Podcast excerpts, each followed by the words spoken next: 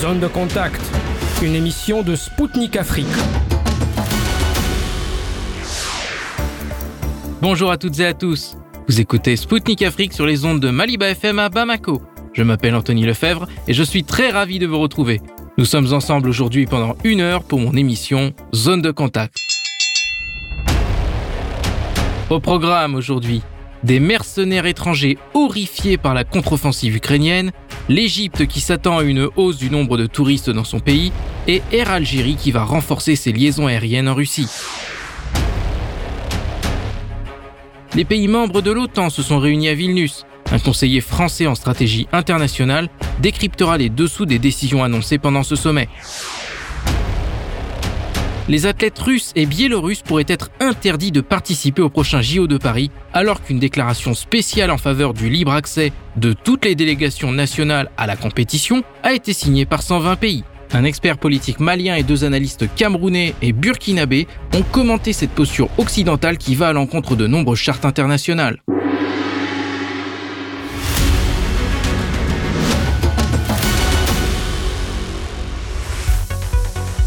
La contre-offensive vantée par l'Ukraine depuis des mois s'est révélée être un véritable cauchemar. Rhys Byrne, un Irlandais de 28 ans, a donné une interview à une chaîne de télévision britannique sur les combats sanglants s'y déroulant pendant la contre-offensive. Selon le Dublinois, sur la ligne de front côté ukrainien, il y a des morts partout, à un tel point que l'accès aux tranchées en est rendu compliqué. Il a expliqué que lui et son unité étaient obligés d'enjamber les cadavres.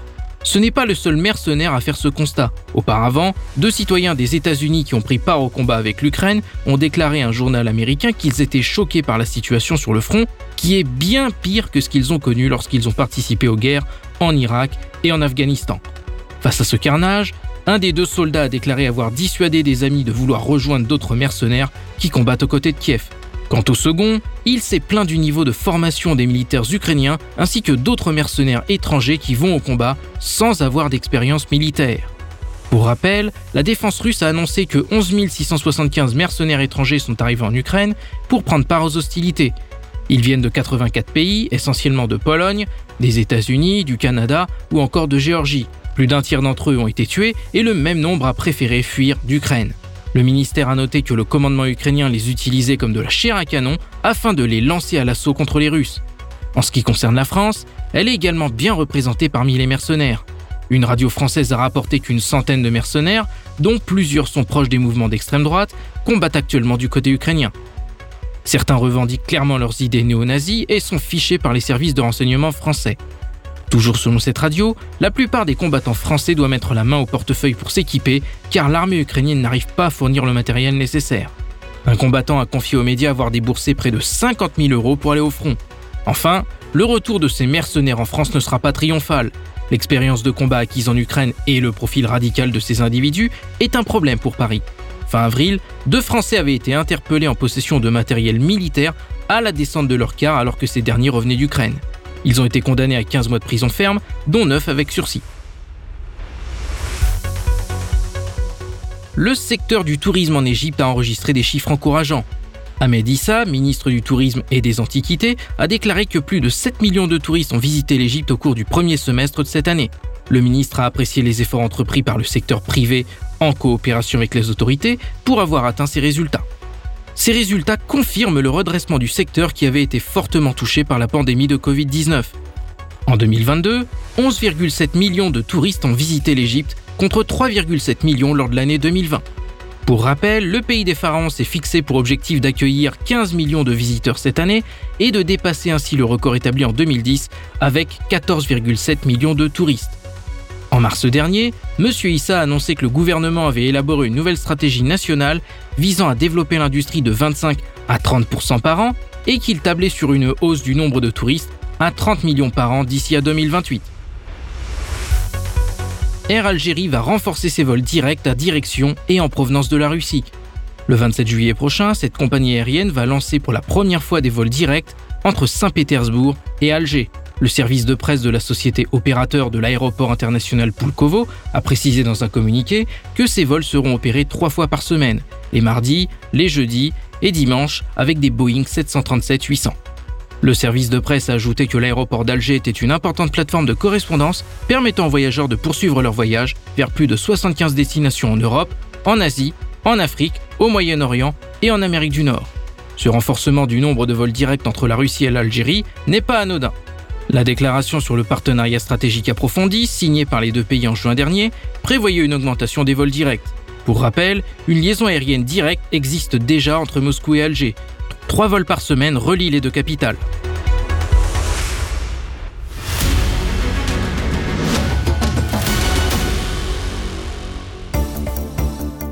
Mesdames, Messieurs, vous êtes bien à l'écoute de Spoutnik Afrique sur les ondes de Maliba FM à Bamako sur le 99.5 FM. Bienvenue à vous si vous venez tout juste de nous rejoindre. Les pays membres de l'OTAN se sont réunis en Lituanie à Vilnius. Ce sommet de l'Alliance Atlantique était scruté de près suite au souhait de l'Ukraine de rejoindre le groupe. Malgré le déplacement du président ukrainien Volodymyr Zelensky dans ce pays balte, Kiev n'a pas obtenu ce qu'elle désirait, à savoir une invitation à rejoindre l'OTAN. Un plan simplifié d'adhésion à l'Alliance a été proposé, sous conditions et sans délai concret. Selon le secrétaire général du bloc, Jens Stoltenberg, l'Ukraine ne peut pas devenir membre de l'OTAN tant que le conflit n'est pas terminé. Fait curieux, malgré une position depuis le début jusqu'au boutiste en faveur de la victoire de l'Ukraine, M. Stoltenberg a déclaré que Kiev ne rentrerait pas dans l'OTAN en cas de défaite contre la Russie, une première depuis le début du conflit. Au micro de Spoutnik Afrique, Alain Corvet, conseiller français en stratégie internationale, nous décrypte les dessous de ce sommet. Écoutons-le tout de suite. En marge du sommet, la France a doté l'Ukraine d'une cinquantaine de missiles Scalp. Et donc, pour rappel, Paris avait déjà envoyé à Kiev les fameux obusiers César qui seraient utilisés sur des cibles civiles dans le Donbass. Et pourquoi la France ne s'intéresse pas aux conséquences de ces actions sur la population civile? Alors je ne sais pas pourquoi je ne suis pas au gouvernement et je ne sais, je m'étonne même de certaines décisions prises par euh, le gouvernement français euh, qui semblent s'aligner sur la politique américaine sur, sur, le sujet. il y a également des ANX 10 RC qui ont été envoyés et dont on a su que certains avaient été détruits par l'armée russe. Moi, je pense qu'il faudrait diminuer les tensions et plutôt essayer de, s'orienter vers des ouvertures pour une négociation entre euh, la Russie et l'OTAN. Alors en fait, entre la Russie et l'Ukraine, mais c'est en fait entre la Russie et l'OTAN, et donc avec les États-Unis. Et là, euh, le sommet de Vilnius a montré que les gens euh, les, participants au, sommet, c'est-à-dire les membres de l'OTAN, euh, proposent plutôt de continuer à soutenir euh, l'Ukraine. Ça, c'est les déclarations de façade. Et je pense que les différentes déclarations qu'on a entendues, on ne veut pas faire la guerre à la Russie et, d'autres, il y a une hypocrisie énorme dans ces déclarations, mais je pense que le sommet de Vilnius entérine la défaite sur le terrain, la défaite militaire de l'OTAN face à la Russie sur le terrain ukrainien, et que euh, n'ont fait que d'essayer de sauver la face en disant euh, on va continuer à soutenir l'Ukraine jusqu'à la victoire, euh, victoire qu'ils savent parfaitement impossible. Et donc on est on est dans une grande hypocrisie et je pense que ça, semble indiquer que les dirigeants les plus sérieux de l'OTAN ont compris qu'ils ne pourraient pas l'emporter sur la Russie en Ukraine et qu'il allait falloir s'orienter vers une euh, solution. Parce que dire qu'on soutiendra l'Ukraine jusqu'à la victoire, c'est une contre-vérité, c'est une aberration. Et puis, euh, il faut voir qu'est-ce qui se cache derrière les mots. Quelle Ukraine vont-ils soutenir? Parce que euh, puisqu'ils n'ont pas de victoire sur le terrain, et on voit bien que la contre-offensive ukrainienne là, est, décimée et entraîne des milliers de morts ukrainiens euh,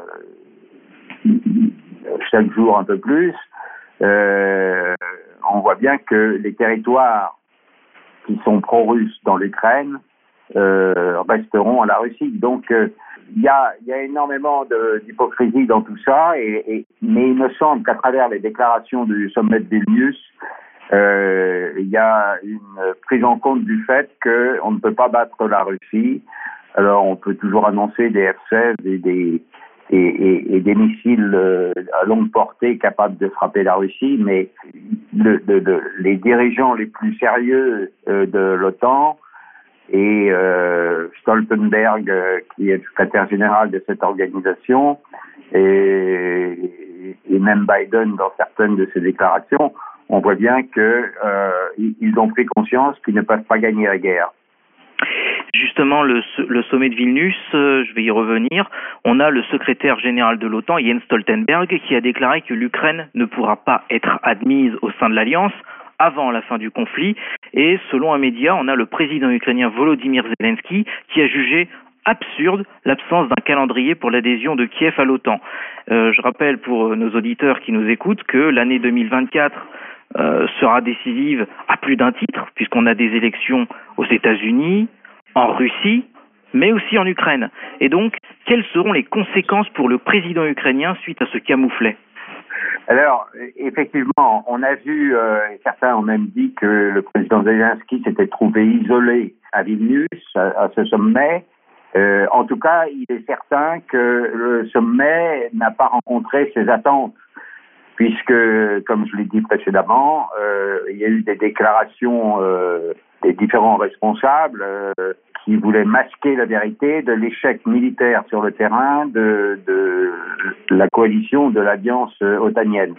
Donc, euh, effectivement, quand on parle de l'Ukraine, on ne sait plus de quelle Ukraine on parle, parce que vous avez le président Orban de Hongrie, vous avez euh, le, Premier ministre de Roumanie, enfin, vous avez des pays qui ont des minorités au sein de cette Ukraine, qui indique nettement que l'avenir de l'Ukraine tel qu'elle est encore conçue aujourd'hui, euh, cet avenir est qu'elle soit divisée entre euh, une Ukraine occidentale, euh, c'est-à-dire plutôt favorable à, l'Union européenne et, aux, pays européens, et puis et au sein de cette Union européenne occidentale, il y a, il y a une partie qui est sous influence polonaise, une autre sous influence roumaine, une autre sous influence hongroise. Euh, puis de l'autre côté, euh, une partie qui est non seulement sous influence russe, mais qui est maintenant devenue russe. Donc on ne sait plus de quelle, quand on emploie le mot Ukraine, on ne sait plus de, de quelle limite territoriale ça définit ce pays. Donc euh, effectivement, le président Zelensky a été déçu par euh, ce qui s'est passé à, à, Vilnius, par les décisions qui ont été prises à, Vilnius, et notamment de ne pas intégrer l'Ukraine dans l'OTAN, mais quelle Ukraine, je répète. Hein. Et donc, euh, il y a, il y a une, euh, à mon avis, l'indication que les membres de l'OTAN ont entériné le fait qu'ils ne peuvent pas gagner cette guerre sur le terrain, mais qu'ils n'ont pas d'autre solution, et ils ne peuvent pas se permettre de faire entrer l'Ukraine dans l'OTAN, car ce serait déclarer la guerre, euh, ce serait synonyme d'une déclaration de guerre à la Russie. Donc vous voyez, il y a tellement d'hypocrisie dans toutes les déclarations, et en même temps, on, voit bien qu'ils ne veulent pas reconnaître leur échec sur le terrain, mais que dans les faits, euh, c'est une reconnaissance euh, à contrario de l'échec otanien sur le terrain. Justement, il y a eu un élément de langage euh, qu'on n'avait pas encore euh, remarqué auparavant. Euh, Stoltenberg avait déclaré, je cite, et ça c'est vraiment une première, que l'Ukraine ne rentrerait pas dans l'OTAN si elle perdait le conflit. Selon vous, pourquoi, durant ce sommet, on a assisté à ce, cet élément de langage qui est assez inédit?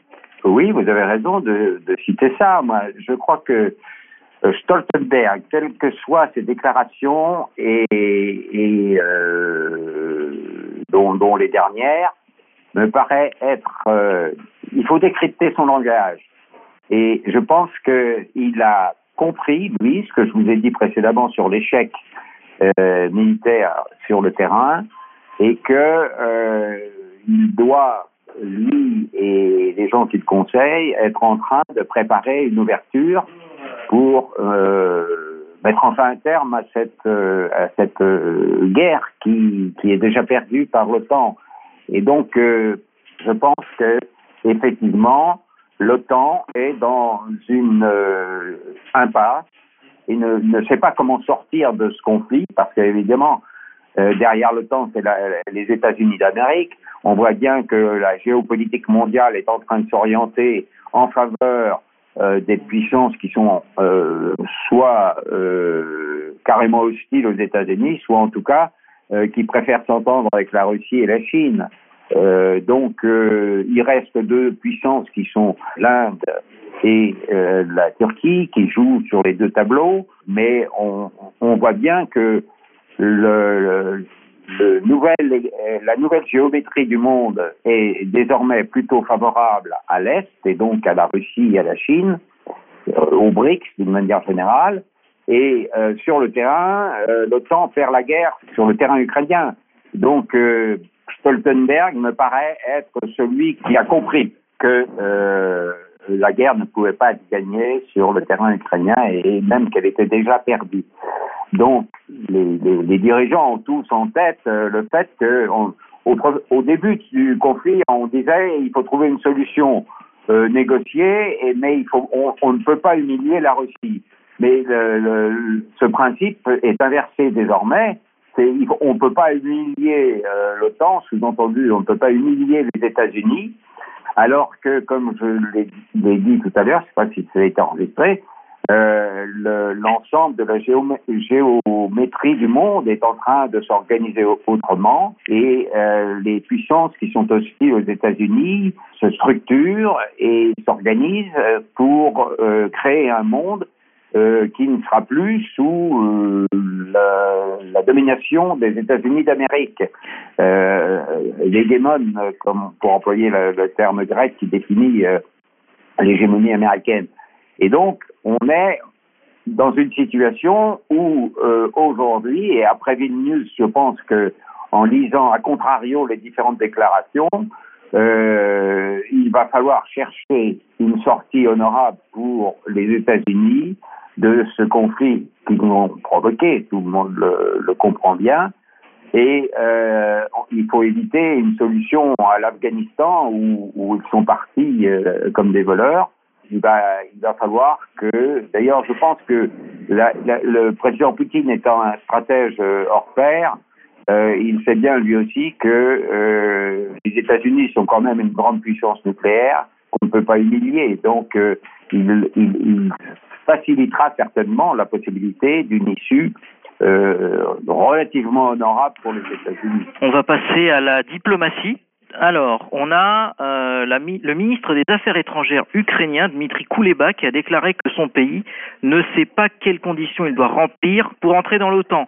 De son côté, on a la porte-parole du ministère des Affaires étrangères russe, Maria Zakharova, qui a qualifié ce, sommet de fail sommet. Quel commentaire pouvez-vous faire? Ben, je pense qu'elle a raison, Maria Zakharova, parce que effectivement, et comme je l'ai dit depuis le début de mon entretien avec vous, ce sommet, à contrario des déclarations officielles qui ont été faites, entérine la défaite de l'OTAN dans la guerre contre la Russie en Ukraine. Donc, euh, effectivement, euh, le ministre des Affaires étrangères ukrainien a, raison. Il y a, un, problème avec euh, quelques. L'OTAN n'est pas un bloc unifié parce que on voit bien que la Turquie joue un rôle à part et le, président Erdogan est un manœuvrier en permanence. Il, euh, il, joue sur les deux côtés parce qu'il veut rester en bon terme avec la Russie, mais en même temps, tout à fait récemment, là, il a fait des déclarations dans lesquelles il a dit qu'il était d'accord pour euh, euh engager le processus d'intégration de la Finlande et de la Suède dans, l'OTAN et que ce sera voté à son parlement turc, je crois, en septembre ou en, tout cas à la rentrée. Voilà, sur le plan euh, diplomatique, il y, y, a, beaucoup de choses qui sont en, en mouvement, euh, mais qui euh, entérinent le fait que euh, l'OTAN a perdu sa guerre contre la Russie en Ukraine et que euh, il faut donc trouver une solution honorable, une sortie honorable du conflit, euh, non plus cette fois-ci pour la Russie, parce que la Russie a des acquis qu'elle euh, qu'elle mettra en avant, Et, mais, pour les États-Unis d'Amérique, j'ai cité tout à l'heure euh, le départ d'Afghanistan des États-Unis qui, qui, qui été pas très honorable justement. Je pense que le, président Poutine est un stratège et qu'il sait bien qu'on ne peut pas humilier une grande puissance comme les États-Unis d'Amérique, mais grande puissance qui a perdu de sa grande puissance et qui est maintenant, euh, qui doit euh, entrer dans un monde multipolaire où elle aura un rôle à jouer, mais pas plus que certaines puissances, et où elle devra accepter et reconnaître les intérêts légitimes des autres nations, et notamment des intérêts de, sécurité, euh, ce que jusqu'à présent euh, les États-Unis d'Amérique ont toujours refusé aux autres pays, et notamment à la Russie, et, et qui a justifié l'intervention russe en, Ukraine. Donc, euh, la géopolitique mondiale est en train de se transformer et nous entrons dans un monde multipolaire dans lequel euh, il n'y aura plus de bloc dominateur et donc euh, l'hégémonie américaine euh, qui s'est répandue sur le, la planète après l'effondrement du RSS est terminée. Le, les, les, puissances des BRICS, mais même en dehors des BRICS, et, en, plus il y a plein de candidats, de, une vingtaine de candidats, 25 je crois candidats à entrer dans les BRICS, tout ça montre que l'hégémonie américaine est terminée et que les États-Unis euh, doivent se préparer à être une puissance importante, sans doute, compte tenu de leur dimension euh, et, et, et, de, de, qui reste de leur puissance euh, économique et militaire, mais une puissance qui devra respecter les autres puissances et notamment les intérêts économiques et surtout stratégiques et, sécuritaires euh, des autres puissances, ce que quand elle euh, étendait son, hégémonie sur le, monde, elle, refusait de, de, reconnaître les intérêts des, des, autres puissances et notamment de la Russie. C'est ce qui a été le déclencheur de, de l'opération euh, militaire russe en Ukraine, euh, parce que euh, la Russie était obligée de montrer aux États-Unis qu'elle ne pouvait pas se laisser écraser comme ça avec le rapprochement des missiles nucléaires américains de ses frontières. Donc, euh, on entre dans un nouveau monde dans lequel les États-Unis euh, ne vont pas disparaître, mais son, hégémonie va disparaître. Elle est, déjà en cours de, de disparition. On voit bien, quand vous voyez euh, l'accord entre euh, l'Arabie saoudite et l'Iran sous l'égide de la Chine, quand vous voyez que l'Arabie saoudite favorise la Russie dans ses échanges et dans ses accords, on voit bien que tout a basculé et que l'hégémonie américaine est terminée. Elle est déjà terminée aujourd'hui au moment où nous parlons. Et donc, euh, il va falloir s'adapter à, cette nouvelle donne. Et des, des tas d'États, euh, enfin beaucoup d'États dans le monde sont, sont tout à fait euh, accessibles et d'accord pour ce, cette nouvelle géométrie du monde. On va passer aux garanties de sécurité qui ont été proposées à l'Ukraine par l'UE et les pays du G7. Le porte-parole du Kremlin, Dmitri Peskov, a déclaré que celle-ci était dangereuse car elle porte atteinte à la sécurité de la Russie. Est-ce que vous pouvez expliquer pour nos auditeurs qui nous écoutent quelles peuvent être ces garanties et pourquoi elles représentent une menace pour Moscou? Déjà, comme je l'ai dit tout à l'heure, l'Ukraine, il faut savoir de quelle Ukraine on parle. Il est évident aux, aux yeux des observateurs objectifs que l'Ukraine euh, telle qu'elle était depuis 1991 est terminée. Euh, la Russie, avec son opération militaire, a modifié la partie occidentale de l'Ukraine, qui est devenue russe, et ça, ça ne changera pas. La Crimée et les quatre oblasts de l'Ukraine occidentale. Euh, D'Ukraine orientale, d'Ukraine orientale. Euh, orientale, pardon, oui. Oui, donc on a Donetsk, Lugansk, Zaporozhye et Kherson. Oui. Et Kherson, voilà. Il est évident que ces, ces quatre blasts et la Crimée euh, resteront russes. Euh, du côté polonais, on sait qu'il y a une minorité polonaise euh, qui est assez importante euh, en Galicie et, donc il y a, euh, des, ferments de division énormes qui font que l'Ukraine ne sera plus celle qui avait été décrite en 1991. Et donc, il y, a, aussi les minorités hongroises, les minorités roumaines. Donc on, on, on voit bien que quand on parle d'Ukraine, on ne peut plus parler de, de l'Ukraine initiale. Ça, c'est un premier point. Et alors ensuite, les menaces pour la sécurité euh, russe, euh, bah, je pense que l'opération spéciale russe euh, y, a mis un terme.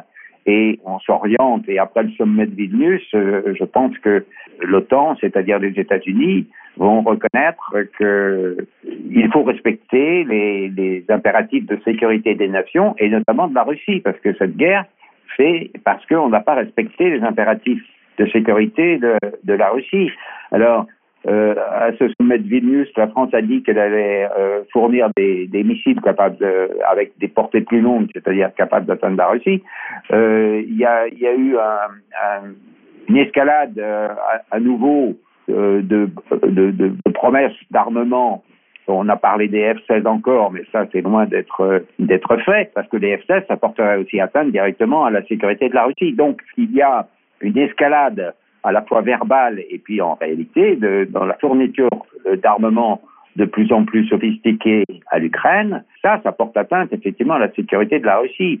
Mais euh, je pense que, vu l'échec de l'OTAN, l'échec militaire de l'OTAN sur le terrain ukrainien, euh, L'OTAN n'a plus qu'une euh, une possibilité maintenant, c'est de, de, chercher une, une, solution de sortie de, de ce guépier dans lequel euh, elle s'est mise elle-même, et, et, que euh, dans les mois qui viennent, euh, vous avez parlé tout à l'heure des élections de l'année prochaine, en 2024, effectivement.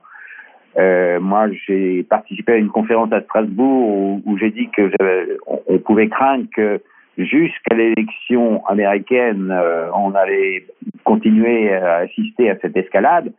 Et, j'espère quand même que non, que, que avant, avant les échéances électorales de 2024, les Occidentaux, c'est-à-dire euh, les États-Unis d'Amérique, car ce sont eux qui, euh, qui mènent la danse, vont réaliser que c'est aussi dans l'intérêt de, mettre un terme à ce conflit euh, avant même les échéances électorales aux États-Unis, parce que l'élection présidentielle américaine, les opposants à républicains, qu'ils soient Trump, euh, en particulier Trump, hein, euh, on, dit qu'ils mettraient un terme à cette, euh, à cette guerre en Ukraine, mais il y a même au sein des, du Parti démocrate, notamment le candidat Robert Kennedy, qui lui aussi a dit qu'il fallait mettre un terme le plus tôt possible à cette à cette guerre en Ukraine. Donc, euh, j'espère qu'on on va pas attendre l'élection américaine euh, parce qu'il y a quand même des, des, des milliers d'Ukrainiens et de Russes aussi hein, qui meurent, euh, bon, en, moins grand nombre que les Ukrainiens, mais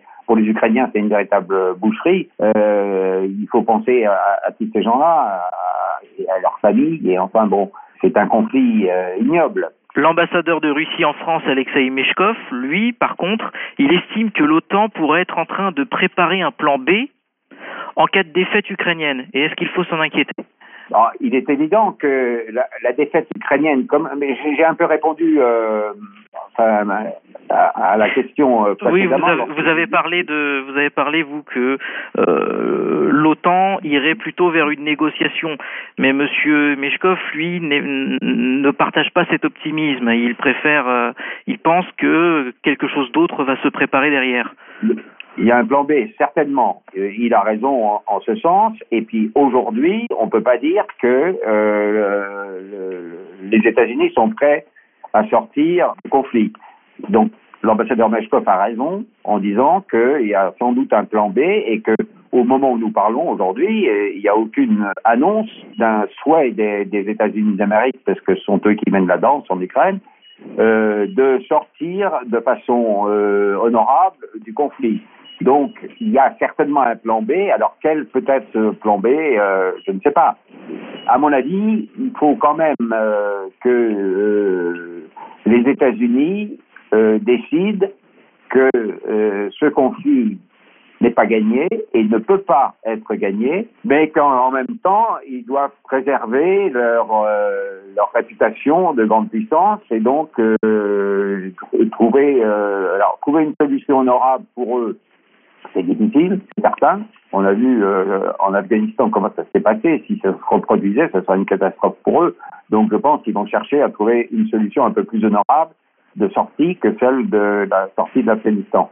Mais euh, que peuvent-ils, de quels moyens ont-ils? Pour le moment, les seuls moyens qu'ils disposent, c'est de continuer le conflit euh, en Ukraine contre toute espérance de gagner, mais euh, pour éviter justement euh, une humiliation d'avoir perdu face à la Russie. Mais je pense que, comme je dit tout à l'heure, le, président Poutine est un grand stratège et qu'il sait très bien qu'on ne peut pas humilier une nation comme les États-Unis, qui est une grande nation à la fois économique, mais surtout nucléaire, c'est ça qui compte. Et donc, il, sera certainement prêt à faciliter euh, une fin du conflit euh, honorable pour les États-Unis. Alors le plan B, euh, bah, je que je ne suis pas dans les secrets de l'OTAN et que je ne sais pas ce qu'il prévoit, mais euh, je ne vois pas très bien quel, quel plan B l'ambassadeur Meshkov faisait allusion, mais pensez-vous que pensez-vous que ça pourrait être par exemple le Bélarus? On sait qu'il y aura une échéance électorale également l'année prochaine. Et euh, Svetlana Tikhanovskaya, qui euh, est, euh, on le sait, hein, chapeautée par les pays occidentaux, était d'ailleurs présente à Vilnius lors de ce sommet. Oui, mais je ne pense pas que ça présente, ça présente un, un réel danger. Enfin, je peux me tromper, mais la Biélorussie est, est, est à fond avec euh, la Russie, ça, il n'y a, aucun doute là-dessus. Et mais cette, euh, j'arrive pas à retenir son nom, là, cette euh, opposante biélorusse. elle ne représente qu'elle-même et une toute petite fraction de, de la population du Biélorussie. Donc, je ne pense pas qu'elle puisse jouer un, rôle important, décisif euh, dans, un plan B éventuel.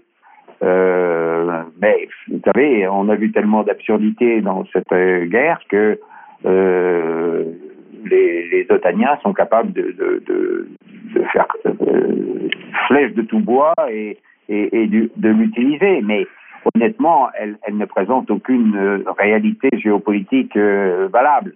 Il est, vrai que pour la Biélorussie, euh, la, la, menace vient surtout de la Pologne et peut-être de la Lituanie, mais euh, effectivement, euh, c'est une possibilité de plan B, c'est-à-dire de déclencher je ne sais quelle action hein, et sous quelle forme. Il y a sans doute des stratèges américains, en tout cas otaniens, qui réfléchissent à ça. Mais je, je, ne pense pas que ça puisse déboucher sur un plan B victorieux pour euh, les, les, les Otaniens, parce qu'il y a, y a toujours en arrière-plan la menace nucléaire. Et euh, on sait que maintenant en Biélorussie, les armes nucléaires euh, ont été réactivées. La Russie est là tout à côté.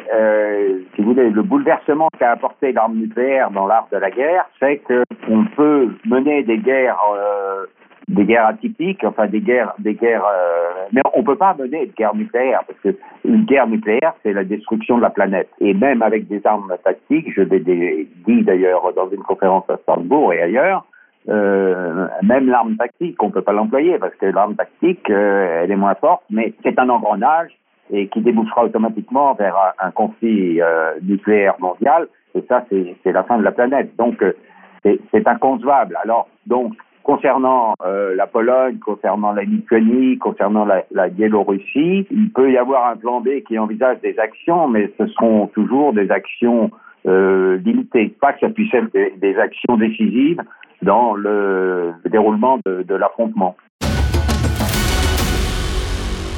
C'était Alain Corvet, conseiller français en stratégie internationale pour Sputnik Afrique. Il a fait le bilan du sommet de l'OTAN à Vilnius, où, selon lui, les membres de l'Alliance ont commencé à prendre conscience de la défaite de l'Ukraine dans le conflit avec la Russie.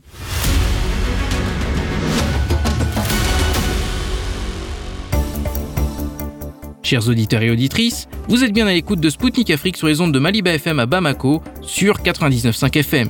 Bienvenue à vous si vous venez tout juste de nous rejoindre. Les Jeux olympiques sont un puissant messager de paix et la participation des 206 comités nationaux olympiques aux prochains Jeux olympiques de Paris serait un symbole fort de l'unité de l'humanité. C'est ce qu'a clamé récemment le mouvement des non-alignés dans une déclaration spéciale à l'issue d'une réunion en Azerbaïdjan. Précédemment, le Conseil de l'Europe a jugé impensable de permettre aux athlètes russes et biélorusses de participer aux JO de Paris. La porte-parole du ministère russe des Affaires étrangères, Maria Zakharova, a fustigé une minorité destructrice qui viole plusieurs documents fondamentaux, notamment la Charte olympique, la déclaration de Berlin de l'UNESCO de 2013, plusieurs résolutions de l'Assemblée générale de l'ONU, ainsi que la Déclaration universelle des droits de l'homme. Au micro de Sputnik Afrique, Abdoul Diallo, expert politique malien, Lianoué Imhotep Bayala, acteur de la société civile burkinabé, de même que Paul Ella, géostratège et président du mouvement African Revival, ont commenté cette situation de politisation du sport menée par les Occidentaux. L'Assemblée parlementaire du Conseil de l'Europe demande l'introduction d'une interdiction totale de la participation des athlètes russes et bélarusses aux Jeux olympiques. Monsieur Bayala, pensez-vous que les principes olympiques sont toujours valables? Le sport est-il vraiment en dehors de la politique? Je pense que cette action de l'Assemblée parlementaire du Conseil de l'Europe vient violer les principes euh, de base euh, du Conseil euh, olympique. C'est à l'administration olympique qui a ses critères de fonctionnement qui doit prévaloir. Il n'appartient pas à une, institution politique euh, régionale ou sous-régionale euh, de l'Europe de fixer euh, qui doit participer et qui ne doit pas participer. Et, cela vient montrer que l'Europe n'arrive pas à s'appliquer à elle-même les principes de séparation des pouvoirs. elle est loin de comprendre les règles de fonctionnement de la liberté et de la démocratie et que ce qu'elle vient de poser comme acte est une ingérence politique dans une institution euh, sportive et que le sport, euh, qui est censé être neutre, euh, ils viennent de violer ce principe sacré. Et à partir de ce moment, le sport devient, le sport devient un instrument entre les mains de manipulateurs euh, euh, occidentaux pour euh, régler leurs comptes à, à leurs adversaires politiques. Et ça, c'est quelque chose d'extrêmement mauvais pour l'avenir du sport mondial. Et vous, monsieur Ella, quelle est votre appréciation de cette approche? Ce sont les Occidentaux qui disent donner des leçons de droits de l'homme, de démocratie, de liberté et de valeurs humaines au, monde entier, mais ce sont eux qui les bafouent en premier. C'est euh, totalement contraire à la charte des droits de l'homme des Nations Unies qui euh, indique bien que tout être humain, euh, les êtres humains naissent égaux dans leurs droits. Et donc, qu'on respecte euh, également les, les, euh, la religion, les opinions, euh, on, répète, on respecte toutes les formes de liberté. Donc les Jeux olympiques qui sont, qui sont l'événement le, plus couru, le plus important, qui fédère les différents sports et donc les différents sportifs et l'humanité en général, ce n'est pas juste, c'est juste impensable que ce soit les Jeux olympiques qui discriminent et qui disqualifient sur la base des intérêts politiques occidentaux. Donc c'est encore une fois euh, de trop l'hypocrisie occidentale qui est à l'œuvre et c'est tout simplement inadmissible que les Jeux olympiques soient instrumentalisés pour euh, faire le jeu des égoïsmes politiques des Occidentaux. Monsieur Diallo, et que pensez-vous de cette déclaration de l'Assemblée parlementaire du Conseil de l'Europe? Euh, Ça, c'est une euh, grave erreur euh, de suspendre les athlètes russes et biélorusses parce que le sport ne doit pas être politisé. Parce que depuis le déclenchement du conflit Ukraine-Russie, nous avons pu constater qu'ils ont politisé le monde du sport. Vous allez voir à chaque match euh, de, de, la Liga, vous allez voir le drapeau ukrainien affiché. Donc c'est du parti pris. Et vous allez voir sur le maillot de jeu également de certaines équipes euh, le drapeau ukrainien qui est affiché. Est-ce une solution? Euh, Est-ce une méthode pour trouver une solution adéquate à, à ce problème? Dont tout le monde voudrait qu'une solution soit trouvée c'est pas juste. Il ne faudrait pas politiser le sport. Le sport est un facteur de rassemblement, euh, d'union. Le, sport renforce les amitiés, la fraternité, la solidarité. Donc, euh, il serait euh, mal vu de politiser ce sport qui pourrait même être également une solution à ce conflit Ukraine-Russie. La déclaration spéciale du mouvement des non-alignés a été adoptée à Bakou à l'initiative du président de l'Azerbaïdjan et appelée à garantir la participation de toutes les équipes nationales aux Jeux olympiques de Paris. Aujourd'hui, le mouvement des non-alignés comporte 120 États et 20 observateurs, soit plus de la moitié des pays du monde. Comment se fait-il que l'avis de la majorité des États ne soit pas pris en compte? D'autant plus que cet avis s'appuie sur des principes de droit international, de la charte olympique à la Déclaration universelle des droits de l'homme. C'est une question pour vous, monsieur Ella. Faut bien rappeler que la notion de droit international est une notion biaisée au service des seuls intérêts occidentaux. La notion de droit international provient des accords de, la fin de la guerre des 30 ans et les accords de Westphalie. Et euh, si vous vous rappelez que la guerre des 30 ans, c'était une guerre euh, civile européenne et comme eux seuls ont connu, les Européens, des guerres fratricides où ils se sont entretués depuis la guerre des Sept ans, la guerre des Cent ans, euh, les premières et deuxième guerres mondiales, la guerre des Trente ans, justement, a donné comme euh, résolution au niveau de l'Europe les, les, les, les différents traités de Westphalie qui, qui ont établi la base de ce qui est aujourd'hui considéré comme le droit international la diplomatie internationale. Mais vous vous rendez compte que cette diplomatie internationale, ce droit international ne servent que les intérêts des Occidentaux. Donc c'est une mascarade, c'est un jeu de dupes en réalité quand on parle de droit international, puisqu'il est allègrement foulé aux pieds par les mêmes Occidentaux, comme je le disais tantôt, qui euh, pense pouvoir nous donner à l'humanité entière les leçons de, de, de droits de l'homme et euh, de droit international, tout simplement. Donc, 120 pays, donc plus de la moitié des pays du monde et même de la population mondiale qui, euh, qui, qui, qui, qui, qui, s'organisent pour justement euh, mettre fin à cette injustice et faire en sorte que tous les pays puissent participer sans exclusive aux Jeux olympiques. Ce droit est quand même bafoué. Cette décision euh, euh, de la majorité des pays du monde est quand même bafouée par l'Occident, tout simplement parce que l'Occident ne considère le droit international que sous le prisme de ses seuls intérêts. Et donc les autres ne comptent pas. Vous avez beau être la majorité, eux, ils considèrent qu'ils sont le centre du monde et que ce sont eux qui décident pour la planète entière, pour l'humanité entière. C'est juste une arrogance inadmissible.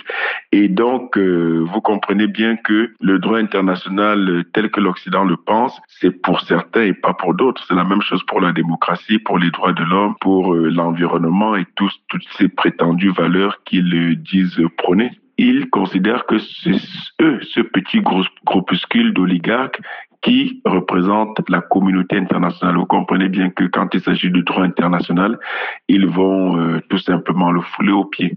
Et vous, Monsieur Diallo, comment réagissez-vous à un tel mépris de l'opinion majoritaire? Le monde a toujours été comme ça. Le monde est, est rempli de mensonges, surtout du côté des Occidentaux, qui veulent que tout se fasse comme ils le veulent. Ils voudraient que, voudraient s'imposer euh, à travers le monde et montrer leur force de frappe.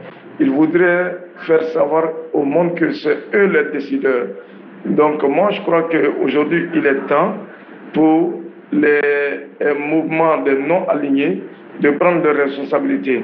Parce qu'on ne peut pas mettre de côté euh, l'avis des 120 États euh, membres du mouvement et 20 États observateurs. On ne peut pas euh, mettre leurs décisions de côté. C'est injuste, c'est inacceptable. Donc c'est à eux également de prendre leurs responsabilités, vraiment de pouvoir dire leurs cinq vérités et de mettre les points sur les i. On ne peut pas euh, également accepter ça. Monsieur Bayala, selon vous, tout cela est-il conforme au droit international?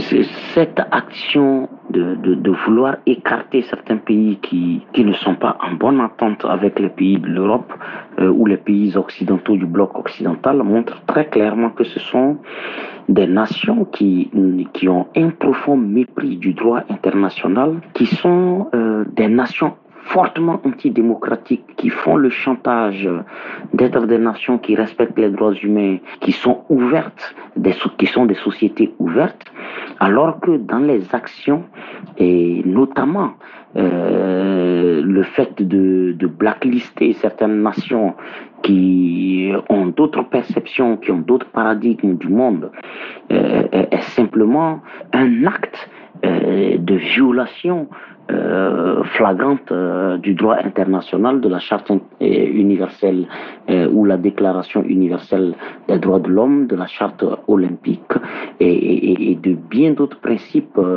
à partir desquels la charte olympique s'est elle-même juridiquement inspirée.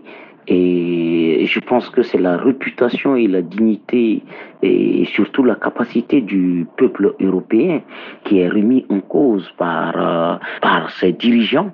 Et, je crois que euh, les, les, les, les, citoyens de ces, de ces territoires doivent revendiquer plus d'ouverture, euh, une ouverture vers les autres pays et ne pas utiliser le, le sport pour faire du chantage à des adversaires politiques.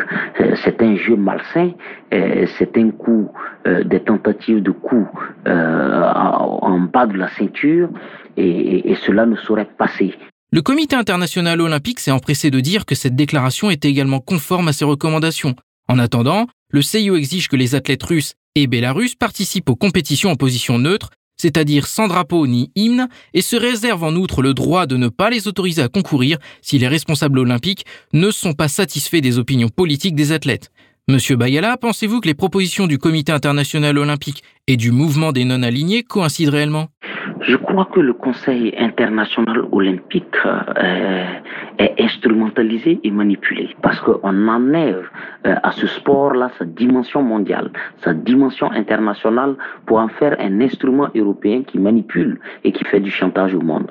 Euh, c'est un chantage qui ne saurait et qui ne devrait passer et on ne peut pas demander à des, à des, à des, à des, à des athlètes, à des artistes qui sont les ambassadeurs de leur pays, qui sont les diplomates euh, c'est de la diplomatie par le sport. Euh, le sport est un outil euh, pour valoriser une nation, pour valoriser un peuple. Et on ne peut pas demander à, ces, à ces athlètes d'être à Paris et d'être des acteurs neutres.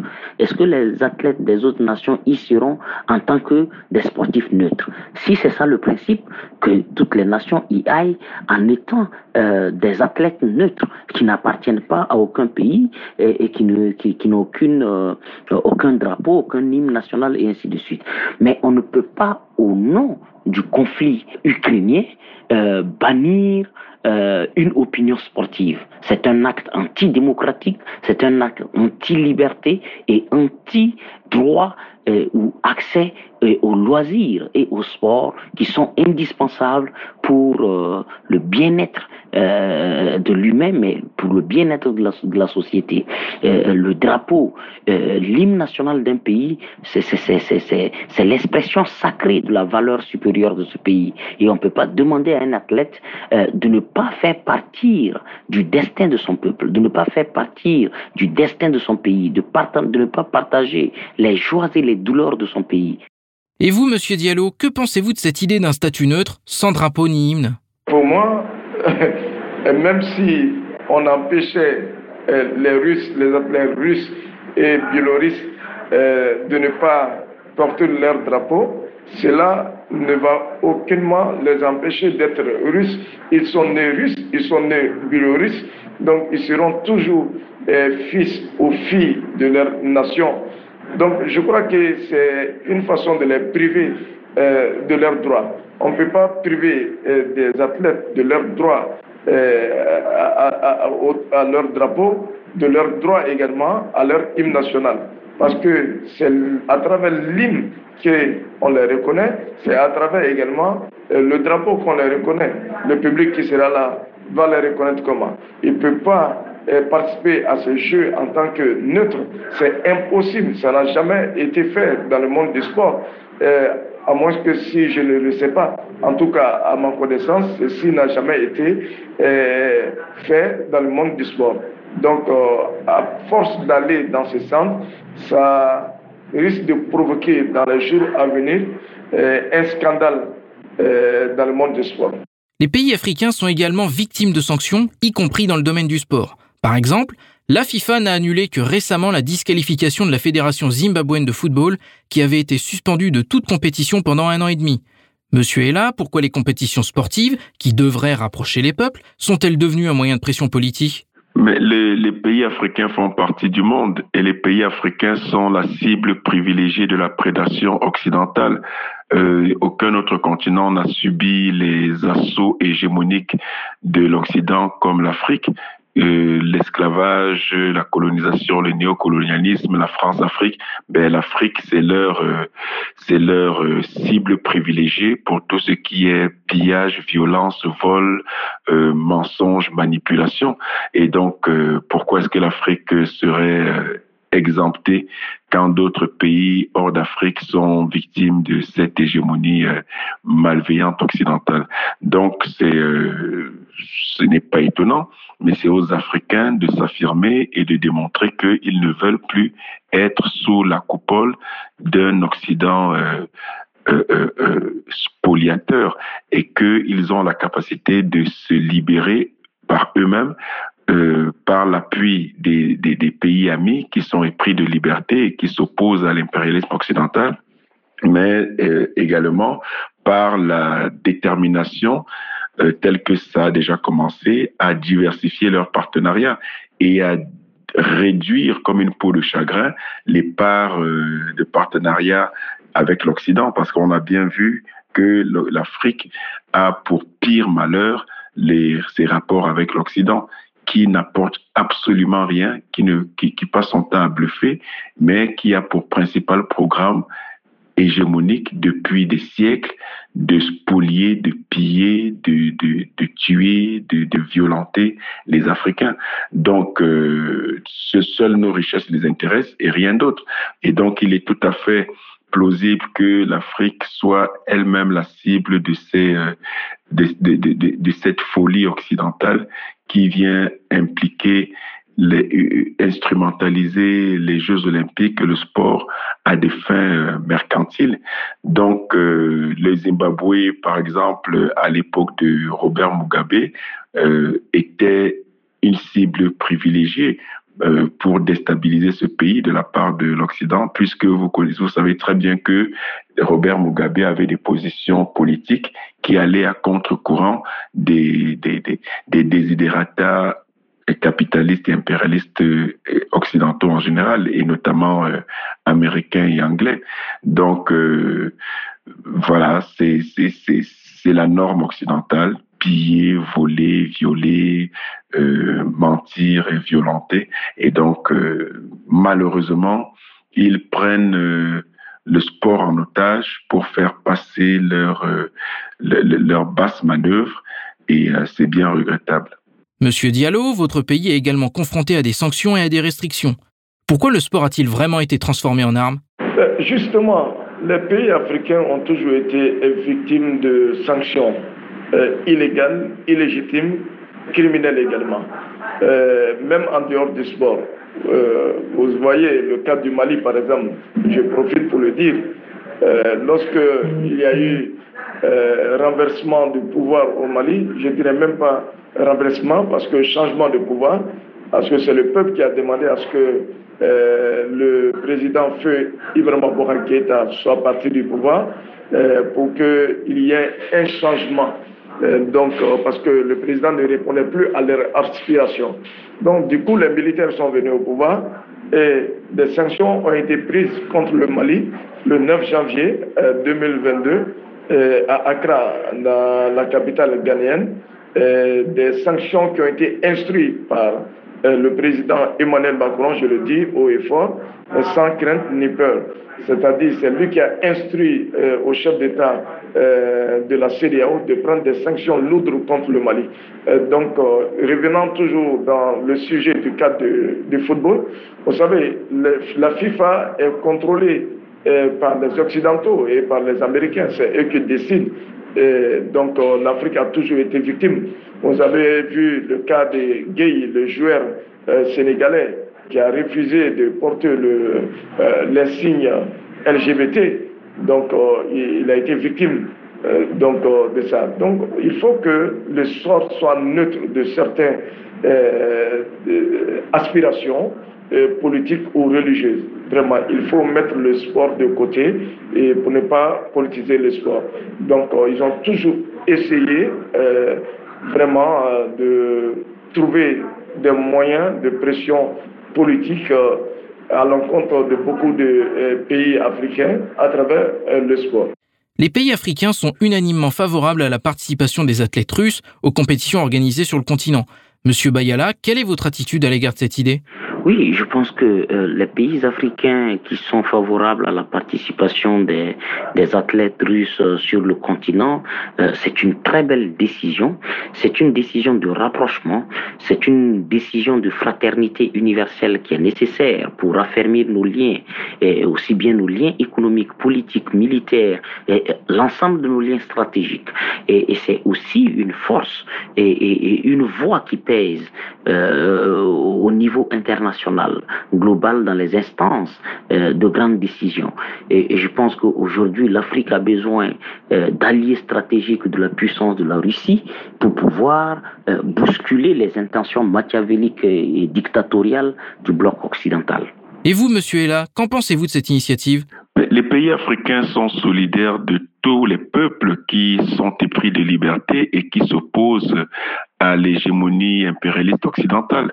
Donc c'est tout à fait normal que l'Afrique, qui comme aucun euh, continent sur la planète, comme euh, les, Africains, qui comme aucun peuple sur la planète, ont subi et continuent de subir les injustices euh, violentes occidentales, c'est normal que les Africains euh, qui sont euh, les, les, les, les, les, premiers humains, qui sont, qui sont, qui sont l'Afrique qui est la mère de l'humanité, c'est normal que l'Afrique soit solidaire de tous ceux qui subissent également ces injustices. Et donc, euh, la Russie n'a jamais colonisé un pays africain, la Russie n'a jamais euh, trafiquer des Africains dans le cadre des, de la traite négrière, de l'esclavage. La Russie, au contraire, euh, a toujours été aux côtés de l'Afrique dans les luttes de libération. Et donc, il est de bon ton que les Africains remontent l'ascenseur et euh, se battent aux côtés de la Russie pour que les droits humains soient préservés et que euh, le sport qui est en train d'être infesté de, de, de, l'esprit mercantile et hégémonique de l'Occident en soit libéré. Donc c'est tout à fait logique, c'est tout à fait normal et plausible que les Africains se rangent du côté de la Russie quand la Russie euh, subit des injustices. Et c'est le cas pour tous les autres pays du monde qui euh, ne sont pas dans, qui ne s'alignent pas dans les combines euh, du, du capitalisme occidental. Et vous, Monsieur Diallo, je vous donne le mot de la fin sur ce sujet. Moi, les pays africains euh, ont toujours été unanimement favorables à la participation des athlètes russes aux compétitions organisées sur le continent. Ils ont toujours été favorables. Il ne faut pas écarter quelqu'un, il ne faut jamais mettre quelqu'un de côté. Moi, à travers euh, mon organisation au Mali qui est le réseau des communicateurs, euh, blogueurs et activistes professionnels du Mali, bientôt nous organisons une coupe et je profite pour le dire, une coupe, la Coupe de l'amitié Mali-Russie, en guise de remerciement au peuple russe qui a soutenu le Mali pendant ces périodes de calvaire, ces périodes de difficulté. Vous avez vu, la Russie a mis à la disposition du Mali sur le plan humanitaire plus de 25 000 tonnes de blé, et ça c'est salutaire. Et tandis que d'autres pays nous ouvrent les forces pour anéantir nos souffrances, il y a d'autres qui portent des sanctions contre nous. Donc moi, je suis favorable à ce que euh, la, euh, Russie également euh, participe à des, des compétitions organisées sur notre continent. C'était Abdul Diallo, expert politique malien, Lianoué Imhotep Bayala, acteur de la société civile burkinabé, et Paul Ella, président du mouvement African Revival pour Sputnik Afrique. Mesdames, Messieurs, Sputnik Afrique, c'est tout pour aujourd'hui. Nous rendons dès à présent l'antenne à Maliba FM. Moi, Anthony Lefebvre, je vous donne rendez-vous très vite pour un nouveau numéro de Zone de Contact. Je vous invite à consulter notre site internet pour suivre l'actualité africaine et internationale. D'ici là, portez-vous bien et à bientôt. Zone de contact, une émission de Spoutnik Afrique.